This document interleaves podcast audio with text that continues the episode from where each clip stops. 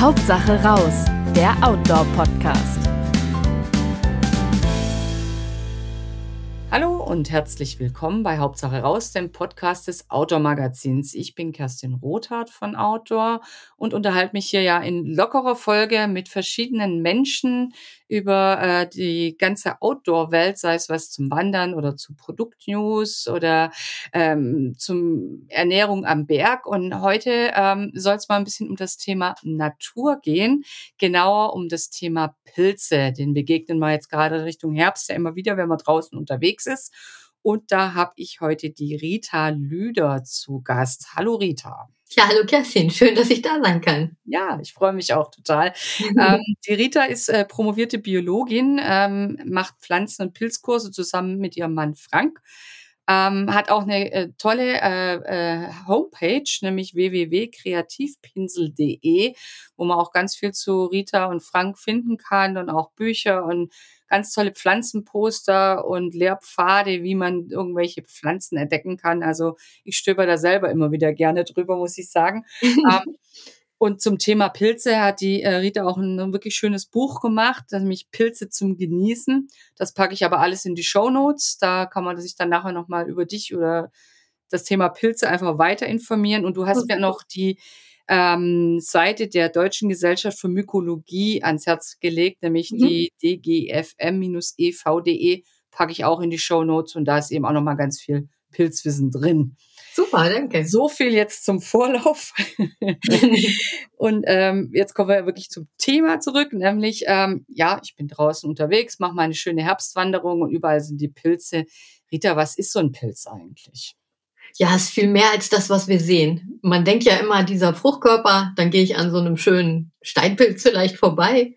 Und das, was aber eigentlich immer da ist, ist das Lebewesen, also ein ganz feines Fadenwesen im Boden. Und das arbeitet immer für uns und ist für die Erde unglaublich wichtig, auch wenn wir die essbaren Fruchtkörper oder auch die giftigen gerade nicht sehen. Und das wissen die wenigsten, dass die überall in den Boden gehören, die Pilze. Ja, man spricht ja auch, äh, glaube ich, so vom World Wide Web oder nee, nicht World Wood Wide Web. Genau. genau. Mhm. Schon habe ich es verwechselt. Ja, ähm, in Anlehnung, genau. Eben so mhm. dieses Internet des Waldes. Und da ähm, sagst du auch selber in deinem Buch, habe ich vorhin noch drin rumgeschmökert, ähm, spielt die Pilze eine ganz wichtige Rolle, weil die so den ganzen Wald miteinander vernetzen. Genau, das ist das Internet im Prinzip. Die können den Pflanzen Nährstoffe zukommen lassen dass die sich auch untereinander unterstützen. Das ist ja auch was Tolles, dass man weiß im Wald, dass zum Beispiel die alten Bäume die Jungen unterstützen, dass mhm. das Leben viel mehr auf Kooperation aufgebaut ist als auf Konkurrenz. Das wird uns ja immer so beigebracht. Und das ist ja eigentlich ein schrecklicher Gedanke. Und in der Natur spürt man ja auch oft diese Verbundenheit. Und das Leben tatsächlich die Pflanzen mit den Pilzen, vermutlich auch mit den Tieren, aber mit den Pilzen und Pflanzen weiß man's. Und die tauschen tatsächlich auch Informationen. Und das könnten die ohne dieses Internet, also ohne die Pilze nicht. Hm. Ja, wenn man jetzt äh, über Pilze redet oder auch äh, Pilze sieht, äh, beziehungsweise die Fruchtkörper, geht es den meisten ja so, äh, man möchte eigentlich wissen, so, hm, was davon kann ich essen und was davon äh, fasse ich besser nicht an, weil es gar nicht gut ist zum Essen. Ähm, darum soll es heute auch ein bisschen äh, fokussierter gehen, nämlich was kann ich vielleicht draußen an leckeren Pilzen finden. Was ist denn deiner Meinung nach ein guter erster Pilz, an den ich mich als Einsteiger ranwagen kann? Ja, da würde ich sagen, das ist eine Marone oder Maronenröhrling, sagt man auch. Das ist auch einer, der in diesem Wood Wide Web mit verbunden ist. Weil es gibt auch die Zersetzer, das muss man vielleicht auch noch sagen, sonst wird es ein bisschen einseitig, die einfach die Materie wieder in den Kreislauf bringen. Und da gehört aber diese Marone nicht zu. Also alle Röhrlinge, auch Steinpilz, die haben einen Schwamm. Und das ist schon mal wichtig, dass was dieser Schwamm ist unten, ähm, das ist ein gutes Merkmal, um keine tödlich giftigen Arten zu erwischen. Mm. Das ist ja schon mal gut zu wissen. Also wenn ich einen, einen, einen Röhrenpilz habe oder Röhrling, der eben so diese schwammartige, löchrige Struktur unten ja. hat, wie man es vom Steinpilz wahrscheinlich als prominentesten Vertreter kennt, ja. dann bin ich auf der mhm. sicheren Seite, meinst du? Genau, absolut. Weil die tödlich giftigen Arten sind bei den Lamellenpilzen, also was Champignon kennen ja auch viele. Mhm. Ne, und da ist auch ein Knollenblätterpilz dicht dran. Und wenn man jetzt sich, ich sag mal, erstmal so auf Maronenröhrling spezialisiert, dann hat man eigentlich nur zwei wichtige Merkmale, auf die es zu achten gilt. Das ist der gelbe Schwamm von unten und der braune Hut von oben. Und dann gibt es ein paar Arten, die sehen sehr ähnlich aus. Dann wird wahrscheinlich manch einem gar nicht auffallen, dass er ein paar Arten sammelt, aber die sind allesamt essbar und lecker. Okay, also Mit Röhren kann man schon mal anfangen. Und wie finde ich ein gutes Pilzrevier? Gibt's da so äh, was, wo du sagst, hm, da ist es eigentlich äh, recht sicher, dass ich auch hm, schöne Speisepilze finde? Also diese Marone, wenn wir da mal so gucken, die braucht Nadelbäume als ihren Partner, verschiedene. Mhm. Und die wächst sogar in diesen, ich sag mal, schrecklichen Monokulturen. Oh, das okay. heißt, da ist selbst ein Sammelrevier, wo man sich vielleicht gar nicht selber wohlfühlt, können sogar einige vorkommen, ja. solange der Boden nicht zu sehr verdichtet ist. An sich ist natürlich ein Mischwald immer toll, weil die unterschiedlichen Arten haben verschiedene Baumpartner und je mehr Baumarten ich habe, umso mehr verschiedene Speisepilze kann ich natürlich auch mhm. finden. Mhm. Und meine Erfahrung ist durchs Unterholz kriechen, durch Farndickicht, Brombeersträucher quälen, das hat keinen Wert. Da, wo man sich selber eigentlich ganz wohl fühlt, fühlen sich die Pilze meistens auch wohlbildend, Fruchtkörper. Und wenn wir zum Beispiel neue Viren finden wollen in fremden Gebieten, dann gehen wir einfach erstmal die Wanderwege ab. Und wenn ja. wir dann so rechts oder links vom Wanderweg was sehen, dann gehen wir auch mal weiter rein und gucken, ob da noch mehr steht. Mhm. Mhm. Also man muss sich gar nicht so, wie du schon sagst, durchs Dickicht schlagen, um den super tollen Superpilz zu finden, sondern die zeigen sich sogar. Ja, die zeigen sich und irgendwie sind die auch ganz gern auf Böschungen entlang der Wege. Mhm. Das finde ich einfach ganz toll. Ja, das ist ja eigentlich ja praktisch. Das ist ja, ja, dann, sag ich mal, der erste Schritt dahin ist dann doch einfacher als gedacht. Ja, genau. Wenn ich, wenn ich jetzt so äh, meine ersten Erfahrungen gemacht habe, wegen, ich fühle mich sicher mit dem Maronenröhrling, vielleicht auch Steinpilz, auch ein schöner Röhrling. Ähm, wie mache ich dann weiter? Mache ich dann lieber einen Pilzkurs oder sammle ich erstmal weiter und bringe im Zweifelsfall mein, äh, mein Pilzkörbchen zu einem Sachverständigen und lasse es gegenchecken oder was würdest du da empfehlen? Also das Gegenchecken ist immer eine gute Sache, um sich sicher zu fühlen.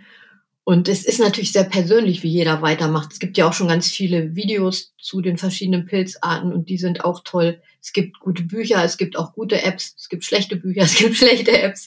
Und so gibt es natürlich auch gute und schlechte Ausbilder und auch persönliche Vorlieben. Ich bin eher so, ich lasse mir gern was zeigen. Ich finde das toll, gehe auch gerne selber, lass mich weiter fortbilden. Das müssen wir Pilzsachverständigen auch zwingend machen, wie ein Pilot auch immer weiter Flugstunden macht, müssen wir auch immer dem neuesten Stand bleiben. Und ich finde das ganz toll, mit Gleichgesinnten einfach mich auszutauschen, mhm. Neues zu lernen.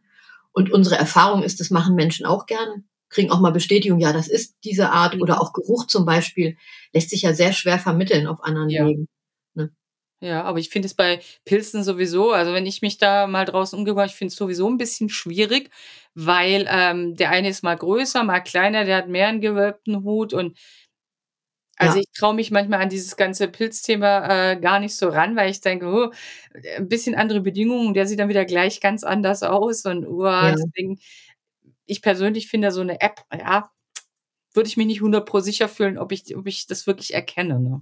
Dazu ist es auch nicht gedacht. Also es ist zum Inspirieren, würde ich mal ja. sagen, dass man eine Idee kriegt. Und ich meine jetzt auch nicht die Fotoerkennung, die ist bei Pilzen noch nicht so gut ausgereift. Mhm. Da kenne ich persönlich keine App, die das leistet. Das ist bei Pflanzen wesentlich besser, weil auch das, was du sagst, diese Merkmale, die sind wirklich so verschieden, die Fruchtkörper. Und man muss selber so viel Bilder abspeichern und viel Erfahrung sammeln, um zu sagen, das ist wieder diese Art. Auch selbst wenn wir die Marone oder den Steinpilz, gibt auch mehrere Arten Steinpilz, aber selbst den echten oder Fichtensteinpilz, der ist so unterschiedlich.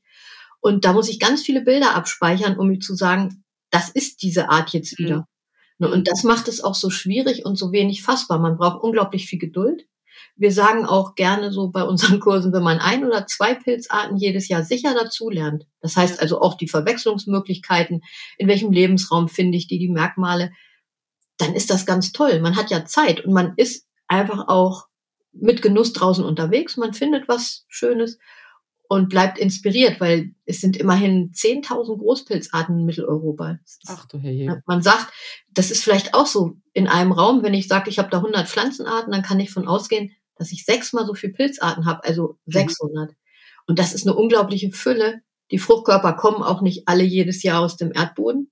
Ja. Das heißt, es ist schwierig, die auch dauerhaft immer zu sehen und kennenzulernen. Also Pilze hat wirklich eine ganz eigene Magie. Mhm. Und ähm, ja, ja, gut, also ich denke, es ist wirklich besser, mit jemandem mitzugehen und wie du auch sagst, vielleicht auch mal dran zu riechen, den anzufassen, zu sagen, ja, ah, ja, so fühlt er sich an. Und das kann man eben genau. doch besser persönlich vermitteln. Genau. Wenn ich zum Beispiel Steinpilz und Marone denke, die Marone läuft blau an, wenn ich die drücke oder durchschneide, macht der Steinpilz nicht. Sowas muss man mal gesehen haben. Ne? Ja. Und ja. vielleicht macht ja aber auch Mut beim Entdecken, es gibt keine kontaktgiftigen Pilze. Also, Ach, ich kann alles anfassen, ne? Mhm. Solange ich nichts davon esse, kann ich mir nichts, äh, antun. Das ist wirklich gut zu wissen, oft äh, fasst man ja schon nicht an, weil man denkt: „Na, nachher hat er was.“ Na ja. Genau. Hm, was ist denn dein liebstes Pilzrezept? Also, wenn du im Wald warst, fündig warst, was wie verarbeitest du die am liebsten? Ich liebe es so ganz einfach, ich mal. Ich liebe auch Nudeln und so Pilze, klein geschnitten, Zwiebeln, Sahnesoße, Mischpilzpfanne. Das ist einfach genial. Gibt auch noch einzelne Arten, die ich dann auch einzeln gerne mag. Zum Beispiel gibt's diese Blutreizger. Das ist vielleicht auch noch was für die Einsteiger. Das sind zwar Lamellenpilze, die haben recht kräftige, meist irgendwie orange gefärbte Fruchtkörper Ja. und die haben beim Verletzen so orangene Milch. Vielleicht hast du die schon mal gefunden.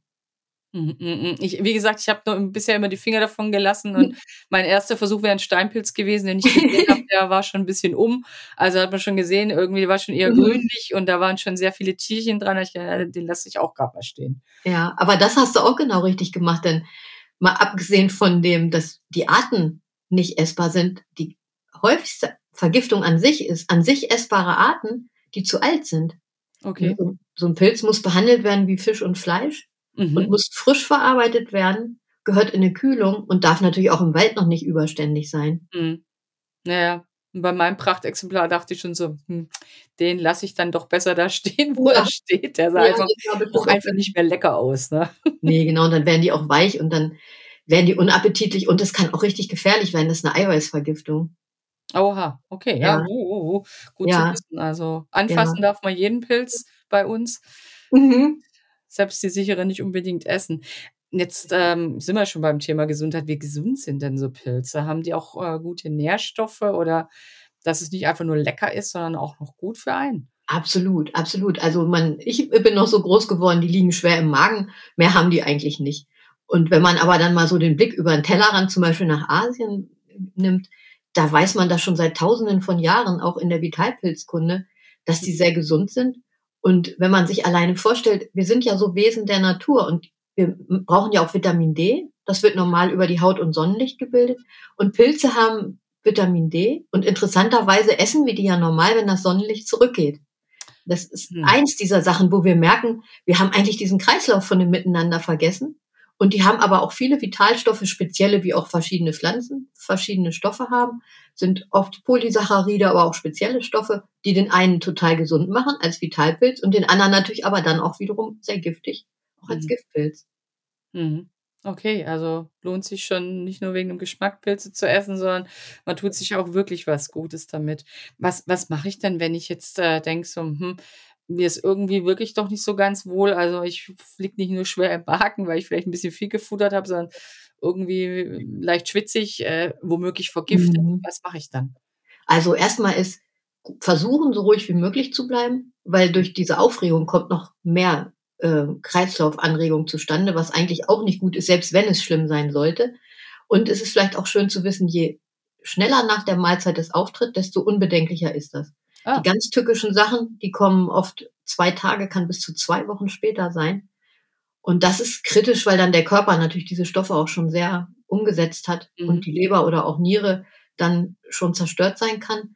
Und es gibt Informationszentralen und Mhm. die leiten dann zu Pilzsachverständigen weiter, die sich dann die Pilzarten angucken, die Kontakt auch haben zu den verschiedenen Krankenhäusern. Die können also dann einmal rausbekommen, welche Art ist das. Es gibt sogar auch Menschen, die auch Erbrochenes, Mahlzeitreste, all so was mikroskopieren, um dann auch gezielt Hilfestellung leisten zu können, weil's sehr wichtig ist, welche Vergiftung, welche Art war das? Na gut, aber wenn's 2 Wochen her ist, dass ich 'n Pilzgericht hatte Ja. da wird's dann wahrscheinlich echt 'n bisschen eng zu sagen: „Okay, deswegen und der sah Ja. so und so aus und hm.“ Ja. Ja. Das sind auch Giftstoffe, ist vielleicht auch ganz spannend, aber vom, ähm, Rauhkopf hat man das erst 1952 in Polen festgestellt, dass diese Art so giftig ist, weil's wirklich 'ne Massenvergiftung gab, weil auf einem öffentlichen, ähm, Markt oder irgendwas diese Pilze verköstigt wurden. Und man hat dann nachher durch die vielen Todesfälle zurückverfolgt, wo ist denn das entstanden und hat dadurch erst so spät überhaupt festgestellt, dass diese Art so giftig ist. Das ist tatsächlich ganz schwierig, Oh. das in Zusammenhang zu bringen. Mhm, also auch da wieder, wenn ich mich selber in die Pilze begebe, äh, wie eigentlich bei allem nur das sammeln, was man kennt, wo man sich ganz, ganz Absolut. sicher ist, ne? Ja, ganz genau. Mhm. Mhm. Ja gut, jetzt, äh, wollen wir mal nicht hoffen, dass das jetzt gleich als Anregung auf auf die Podcast-Folge passiert. Uh. Also, wirklich bitte mit Röhrlingen anfangen, Ja, genau. Ähm, wenn ich jetzt aber erfolgreich war und ich habe, was weiß ich, 3 riesige Steinpilze oder schöne dicke Maronen gefunden, ist eigentlich zu viel, als dass ich's essen kann. Ähm, wie verarbeite ich das denn weiter oder mache das haltbar?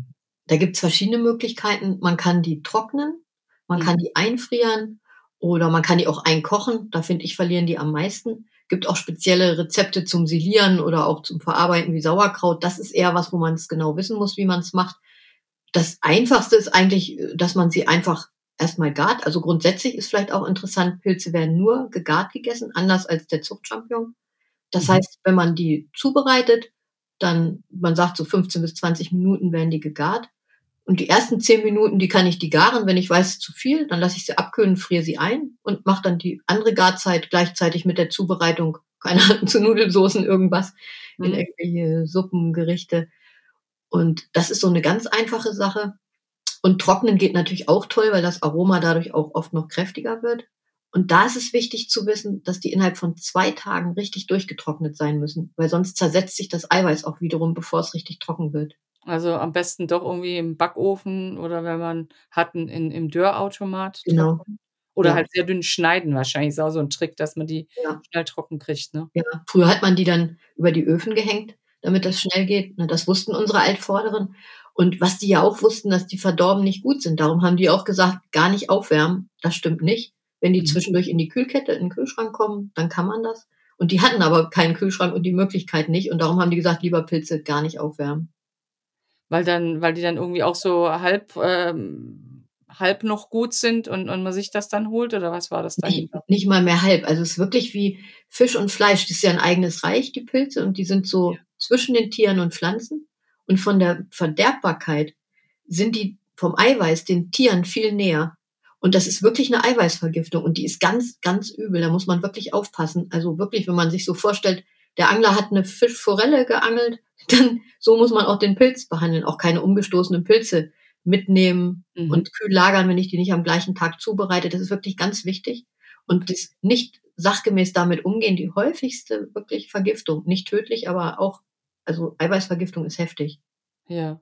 Ja, äh, ich glaube, du hast es auch in deinem Buch an einer Stelle erwähnt, dass man die auch wirklich, wirklich, wirklich nicht beim Sammeln in 'ne Plastiktüte tun soll. Genau, auch 'n Weil toller einfach Punkt dieses nochmal. Kleinklima, das natürlich wahrscheinlich Genau. die Zersetzung total beschleunigt, ne? Absolut, ja, ganz wichtig. Grade bei so heißem Wetter. Wir hatten jetzt so 30 C Tage. Mhm. Das geht so schnell im Plastik, dass die verderben. Mhm. Mhm. Wie würdest du das denn apropos eh empfehlen? Ähm, keine Plastiktüte, sondern Körbchen oder 'n bisschen luftig und Mhm. rausdrehen, rausschneiden ist ja auch mal so 'n so 'n Ding. Mhm. Da wird immer viel diskutiert. Ja. Die Ökologie für den Pilz selber ist total egal, aber Mhm. für den Sammler selber nicht, weil jetzt, wenn man die noch mal nachbestimmen möchte oder 'n Pilzsachverständigen vorlegt, dann braucht er alle Merkmale. Das heißt, rausdrehen, damit ich sehe: „Oh, hat der 'ne dicke Knolle?“ So, man kann auch dieses Loch, wenn das 'n bisschen größer ist bei so 'nem schönen großen Steinpilz, kann man das 'n bisschen schützen, damit da keine Austrocknung passiert. Und wenn ich den aber kenne, dann kann ich auch meine Maronen, sage ich mal so klassischerweise, kann ich kurz unterm Boden abschneiden, dann bleibt der Dreck da. Ja. Das ist so, als wenn 'n Räder langgeht, den Fruchtkörper abbeißt und das eigentliche Lebewesen im Boden, der Pilz, der nimmt da keinen Schaden von. Ah, das ist eh ich kann wahrscheinlich Fruchtkörper auch so viel, äh, entnehmen, wie ich will im Prinzip, ohne den eigentlichen Pilz zu schädigen? Ja, also, wenn man alle entnehmen würde und gar keine Sporen mehr in der Natur wären, auch Ja. die Nahrung für die Tiere. Aber es gibt so Sammelbeschränkungen. Aber ich sage tatsächlich auch ketzerisch, da wird verboten, den Apfel zu pflücken, aber den Baum darf ich absägen. Weil Mhm. so wie wir mit dem Lebewesenpilz auch auf den Äckern, auf den Wiesen, auch im Wald mit den Harvestern umgehen, das zerstört natürlich das Lebewesen. Und dann ist auch kein Fruchtkörper mehr da. Wenn der Apfelbaum gefällt ist, dann brauche ich auch keine Apfelernte mehr hoffen. Ja, ja, das ist wahr, ne? Ist vielleicht auch noch nicht ganz so, wie du schon gesagt hast, im Bewusstsein drin, dass dass da großes Lebewesen unter der Erde ist, das man Genau. auch schützen sollte und nicht nur die Genau. Früchte. Und das für uns genauso wichtig ist wie die Pflanzen. Das darf man wirklich Ja. nicht vergessen. Das wissen nicht so viele, ja. Ja gut, eben in durch das Zusammenspiel, ne? Dann Genau. ich glaube, wenn man die Pilze ganz wegnehmen würde grad bei Heidelbeeren ist das, glaube ich, inzwischen wirklich bekannt, dass die Heidelbeeren, ähm, ohne 'nen begleiteten Pilz Myko Mykorrhiza sind das dann, glaube ich, Mhm. ne, Genau, ähm, genau. gar nicht funktionieren würde. Ja, und das weiß man heute. Es sind 95 % aller Pflanzen. Und das sind selbst Erdbeerpflanzen. Man hat jetzt habe ich neuere Studien gelesen, dass man probiert hat, Getreide oder auch Erdbeerpflanzen hat man mit Pilzen und ohne gezogen. Und das hat Einfluss auf den Geschmack, auf den Ertrag, selbst auf die Attraktivität für die Bestäuber und auch auf die Vitalität. Also es geht eigentlich ohne die Pilze gar nicht. Und wir machen ja auch Raubbau an unserer Natur, die wir dann einfach durch die Gifte vergiften, verdichten den Boden. Und nur durch hohen Einsatz von diesen ganzen Mitteln, die auch viel Geld kosten, können wir es noch aufrechterhalten. Und wir bräuchten es gar nicht. Die Pilze würden das kostenlos für uns machen. Ja. Und besser. Ja, gut, gerade auf dem Acker ist natürlich schwierig, wenn man da welche hat, die mit dem Getreide kooperieren und es wird gepflügt, dann hat man ja schon zumindest einen Teil vom Myzel wieder zerstört und umgegraben in dem Fall. Ne? Genau, das ist einfach ein Bereich, wo wir einfach komplett neu lernen müssen, dass wir das nachhaltig, gibt ja auch Permakultur, diese Bestrebung führt jetzt ein bisschen weit, aber wer sich da interessiert, kann das ja mal gucken. Ähm, wir haben einen Permakultur-Kollegen, der sagt, ähm, wir gehen so um mit unseren Äckern, als wenn wir Zürich jedes Jahr neue Messebau errichten. Mhm. Mhm. Das äh, muss man erstmal verinnerlichen, aber es ist so. Ja, und wenn man dann tatsächlich einen besseren Geschmack jetzt im Getreide in Erdbeeren erzielen kann, ähm, ich glaube, das ist was, wo man dann wieder ansetzen kann. Genau. Vielleicht die Menschen dann wiederum, ne? Ja, das glaube ich auch. Ich habe mich immer gefragt, warum schmecken die Tomaten nicht mehr, wie ich die als Kind kenne, oder die Erdbeeren? Jetzt weiß ich's. Die haben in diesen Hochkulturen, kriegen nur ihre Hauptnährstoffe, die haben überhaupt keine Verbindung mehr mit den Pilzen. Und es ist auch, welche Arten das sind von Pilzen, haben auch einen Einfluss auf den Geschmack. Nicht nur ob, mit oder ohne, sondern auf welche Arten. Das ist ein ganz feines Gefüge, hat sich über Jahrmillionen entwickelt und ja, kann das toll eigentlich, wenn wir es nicht stören. Oh, ist interessant. Also äh, Pilze für mehr Geschmack in der Welt, sei es direkt als Fruchtkörper ja, oder genau. eben in Verbindung mit dem Zeug, was wir eh gerne essen, was wir ja auch brauchen. Genau. Hm. Und es macht auch sogar das Gemüse bekömmlicher. Auch da wird es wieder rund, wenn man dazu Pilze isst, dann kann der Körper auch das, was wir dazu essen, auch besser aufschließen. Ah, ja, also ich sehe Ja. schon, die Pilze, die können einen an jeder Ecke wieder überraschen. Überall, genau, genau. Hast du denn einen ausgesprochenen Lieblingspilz oder auch einen Hasspilz, sag ich mal? Also einen, wo du sagst, der ist so furchtbar, den würde ich nie, nie, nie, nie wieder essen oder einen, ja, den muss ich unbedingt jedes Jahr einmal gesammelt, gegessen, zubereitet haben? Ja, also ich liebe Stockschwämmchen, ne? Das ist so auch eine Kindheitserinnerung. Das ist leider ein Pilz. Ja, der ist ganz schwierig für Einsteiger, weil der ganz wenig feine Merkmale hat.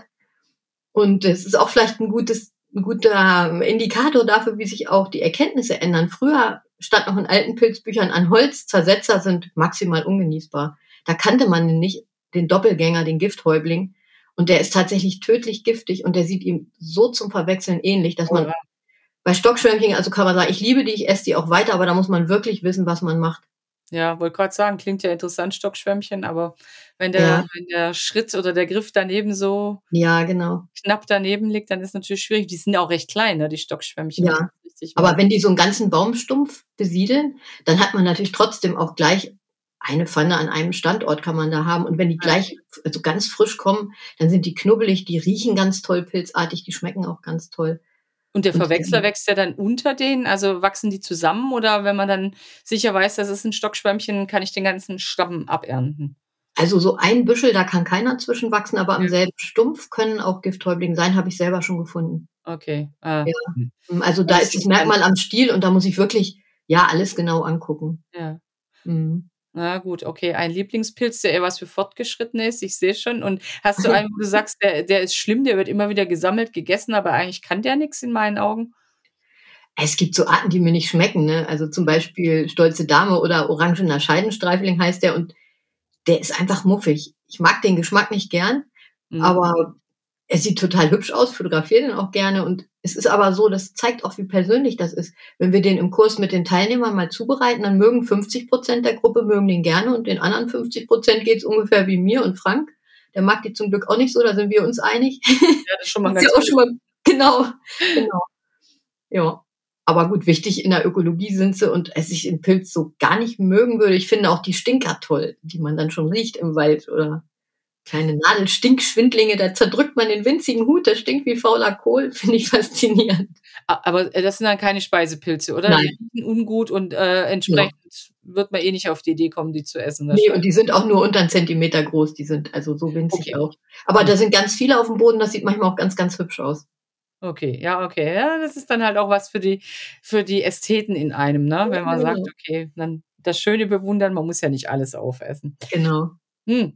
Jetzt haben wir schon ziemlich viel ähm, gehört. Also ich denke, das war jetzt schon mal äh, super ähm, als Einsteiger wissen, was mache ich denn so mit Speisepilzen? Was, was können denn Pilze außerdem noch? Weil ähm, ich glaube, die können noch einiges mehr als nur schmecken oder eben vergiften. Absolut. Also Pilze erfüllen zehn von den 70, äh, 17 Nachhaltigkeitszielen, die wir für die Zukunft haben. Aha. Und das sind so Sachen wie ähm, verseuchte Böden oder verseuchtes Grundwasser reinigen, Alternativen zu Styropor, also Verpackungen, die nicht auf Kunststoffbasis sind. Ähm, ganz toller CO2-Speicher im Boden. Die beeinflussen auch durch ihre Sporen das Klima und natürlich auch mhm. durch den Kohlenstoffspeicher.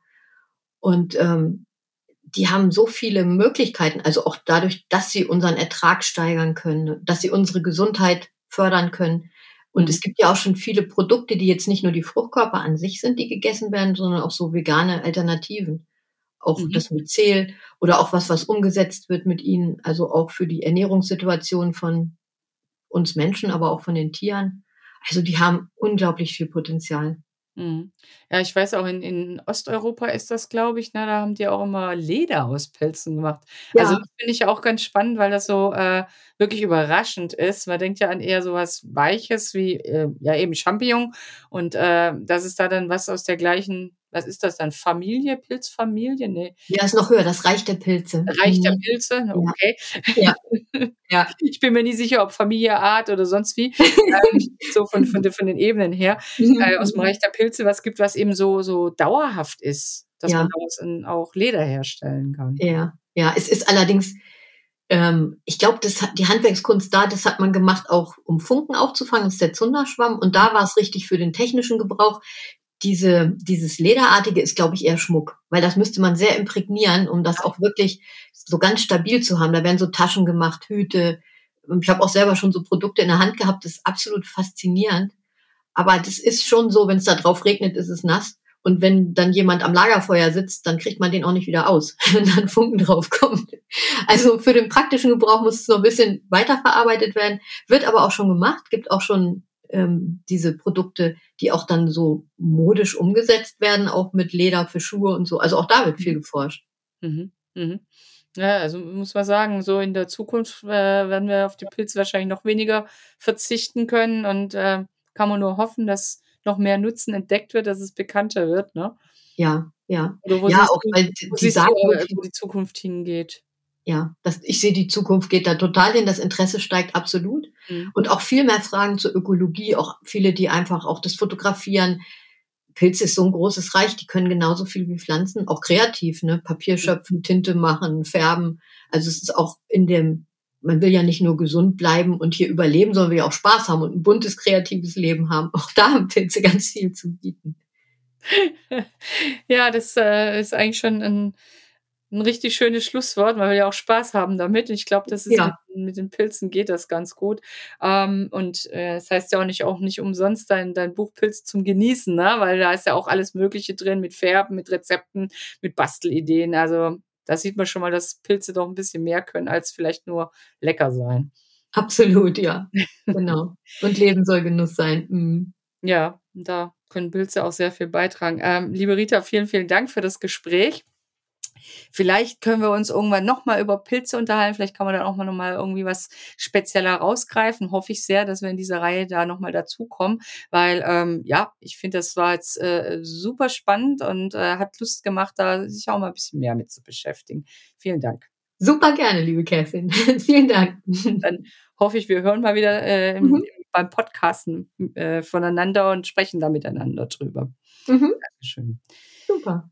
Und die anderen ähm, könnt natürlich immer wieder gerne in den Podcast reinhören. Vielleicht äh, hört ihr auch mal wieder Rita und mich beim Plaudern über irgendwas pflanzlich-pilzliches, ähm, Natürliches mitsprechen. Wenn ihr nichts mehr verpassen möchtet, kein Thema beim Outdoor-Podcast, dann könnt ihr uns gleich hier abonnieren.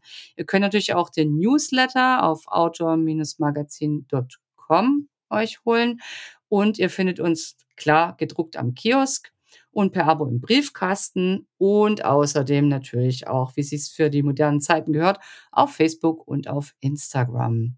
Bis bald hier oder draußen auf Tour.